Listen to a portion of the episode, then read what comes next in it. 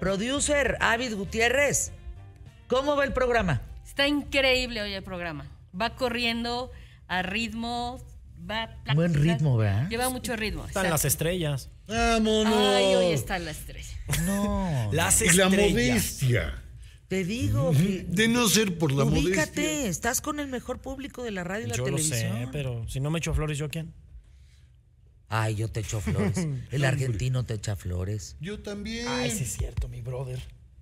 Son brothers, ¿eh? El argentino y Polanco. Hombre. Sí, son brothers, neta, neta, neta. No, velos. Son chistosísimos.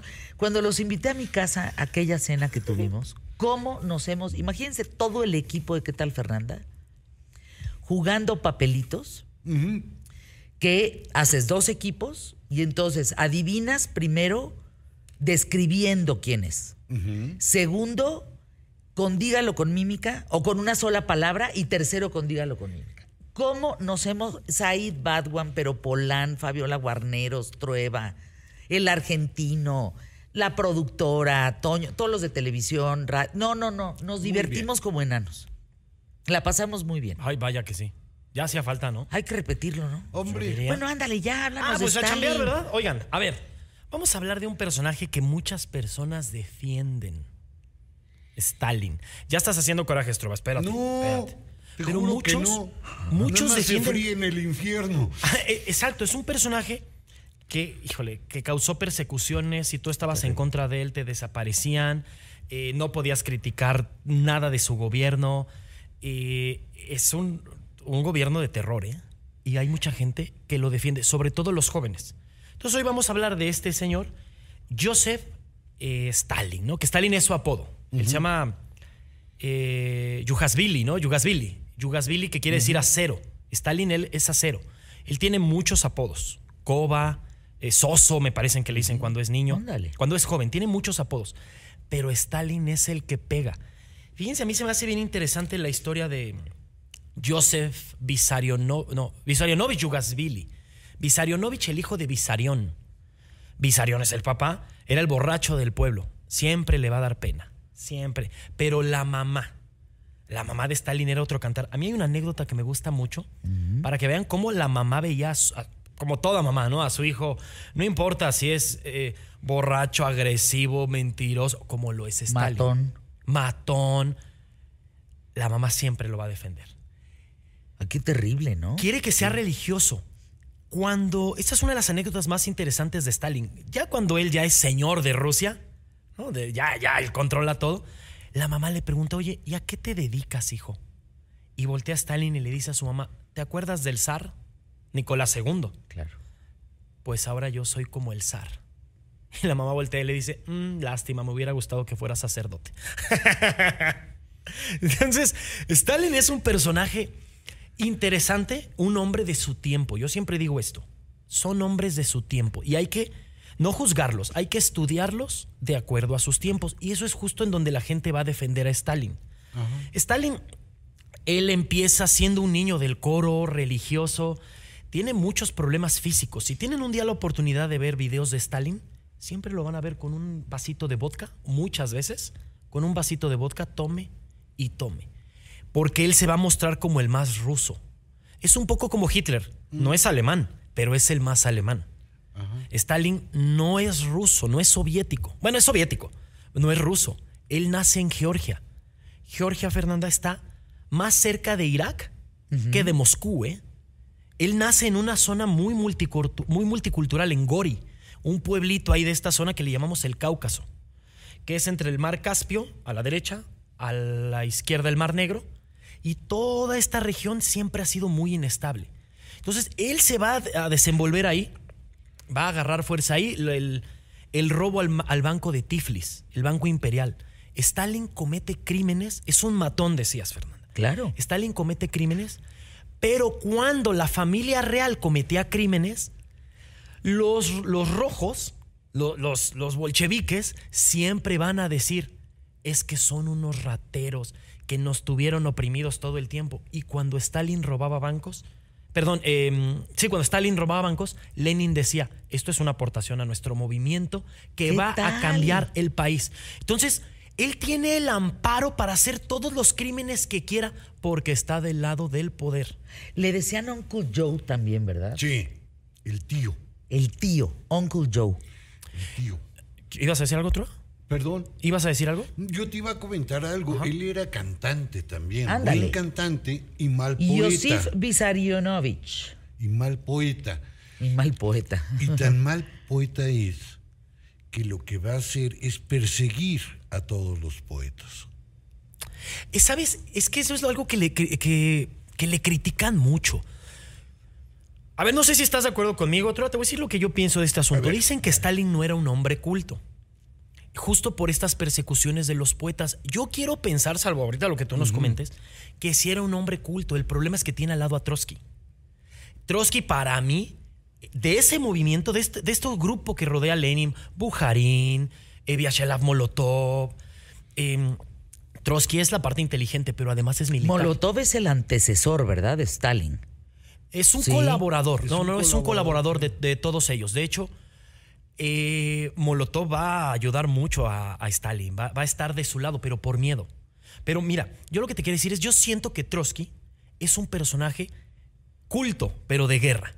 Y yo quiero pensar que a, que a Lenin le daba miedo tener a el poder. Incluso en alguna ocasión, él se refiere a Trotsky como el pequeño Napoleón. Ahora, sin embargo, de todos estos hombres, Fernanda, de todos estos hombres que rodean a Lenin, el único del que nos advierte Lenin es de Stalin. Él va a decir, cuidado con Molotov, cuidado con toda esta serie de bolcheviques, con Dukhachevsky, que, que es el más joven, me parece. Dukhachevsky de todos ellos es el más joven. Pero va a advertir, cuidado con ellos, cuidado con Trotsky. Y recomiendo no darle poder al camarada Stalin. Es un hombre cruel, es un hombre de cuidado. Bueno, hablando de libros en este viernes, les recomiendo, por favor, es uno de los mejores libros que he leído. Se llama Amor y Guerra de Nuria Amat. Esta mujer se da cuenta brevemente que su primo, un pariente un cercano, es Ramón Mercader, quien es preparado por la mamá, por órdenes de Stalin, para matar a Trotsky en México. No, no, no, es una historia Buenísima. fascinante. Es que ahí va lo que yo les digo. De espionaje y de persecución y de matanza. y- como novela, pero de veras realidad. Es que es, es fascinante la historia de, de Stalin y lo más fascinante es que haya gente que lo defienda. Sobre todo los jóvenes ahora en Rusia. Porque Ándale. dicen, Stalin hizo más, más bien que mal. Ahora, recuerden que todo esto es la política de, de Maquiavelo, ¿no? Eh, es- esta es una política muy de Maquiavelo.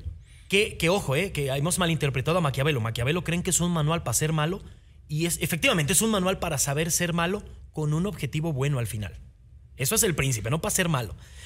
Y es un príncipe eh, al que hay que. Él se va a presentar como a mí, júzguenme de acuerdo a mis resultados. Y eso es lo complejo de Stalin. A ver, tú tienes a un líder mentiroso, asesino, eh, que, que gobierna o con miedo o con una devoción de sus seguidores absoluta.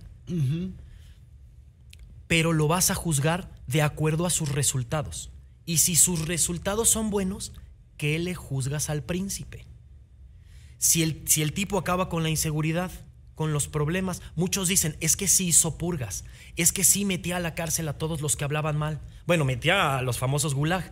Y los gulag son lo que levantan la economía rusa. Rusia deja de ser pobre en el siglo anterior porque tenía mano de obra esclava. Treva, no me vas a Pues decir sí, que los gulag no. voy. Claro. Pero no puedes hacer el mal para crear el bien. Es como si yo te digo, a ver, Rafael, te voy a pegar para que seas bueno. No. Sí, no, no. No, Hay algo que ahí no me checa. No puedes, no puedes eh, generar un genocidio, no puedes No, generar claro. hambruna, no puedes generar pobreza, no puedes generar algo que lastime a la humanidad para tú tener control de algo. Eso, es, eh, eso se llama crimen.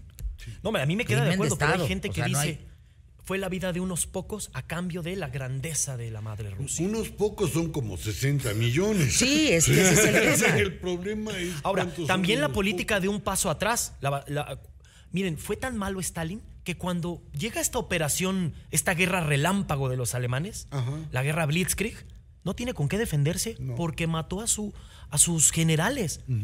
Ya después surgirán otros, el mariscal Shukov, que termina salvando el asunto. Pero es ya hasta casi la batalla de Stalingrado que logra frenar a los alemanes con la política de ni un paso atrás. Si sobreviven, los ejecuta a ustedes y a su familia. Es Ni un paso atrás. Salvó la patria. Ni un, pero con miedo. No, hombre, es un. Es un No, es un personaje. Lean, lean de verdad. Bueno, ¿por qué no el próximo viernes hablamos, Polán, de Ramón Mercader? Órale. ¿Les parece? Sí, sí, sí. Porque es un... A ver, imagínense, señoras, ustedes que me escuchan tienen un hijo. ¿Estamos? Ujú. Pensando en el mío, por ejemplo. Cada quien con su hijo. Y tú preparas a tu hijo, por órdenes de Stalin, para que mate a un güey. Ese güey se llama Trotsky. Y lo preparas y preparas a la que va a ser secretaria eh, de Trotsky en México para que tenga un supuesto amorío con tu hijo, para que le permite la entrada a la, la casa, casa. para matarlo. Imagínense el nivel. De, de una mamá que dice, pues yo usaré a mi hijo, ¿eh? Pero yo le tengo que cumplir a Stalin. Y mi hijo se tiene que volver matón porque le tengo que cumplir a Stalin. Stalin, A mí me parece de una brutalidad Escalofriante. escalofriante. Ya no me da tiempo, ¿verdad? Les, les quiero contar una última. 30 Él va a meter a la cárcel a una de las esposas de sus colaboradores a un campo de concentración. Sale cuando Stalin ya está muerto. Lo primero que pregunta, fíjate el miedo, ¿eh? Cuando la sacan solo porque Stalin ya se murió, lo primero que pregunta la mujer es, ¿y cómo está el camarada Stalin? ¿Está bien de salud? No, no, qué bárbaro. Son personajes Escalofriante. escalofriantes para la humanidad. Sí. Verdaderamente. un Pol Pot, un Hitler, un Stalin. Pol Pot, hay que hablar de Pol Pot del también. genocidio camboyano Sí. hay que platicar. Es el genocidio, es Ay, más grande. muchos temas Ahí pendientes. son muchos temas buenísimos. Sí. ¿Qué- ¿Cuántas muertes en, por Pol Pot? Mira, es que el genocidio no se mide en número. Se mide en porcentaje. ¿En población cuánto fue? Exacto. Terrible. En el caso de Camboya estás hablando casi de la mitad. Más del 50 fácil. Es una tragedia. Es decir, aquí, pues ya la mitad ya nos cargó el payaso. A los que usa, de ta- si usas lentes te mataban.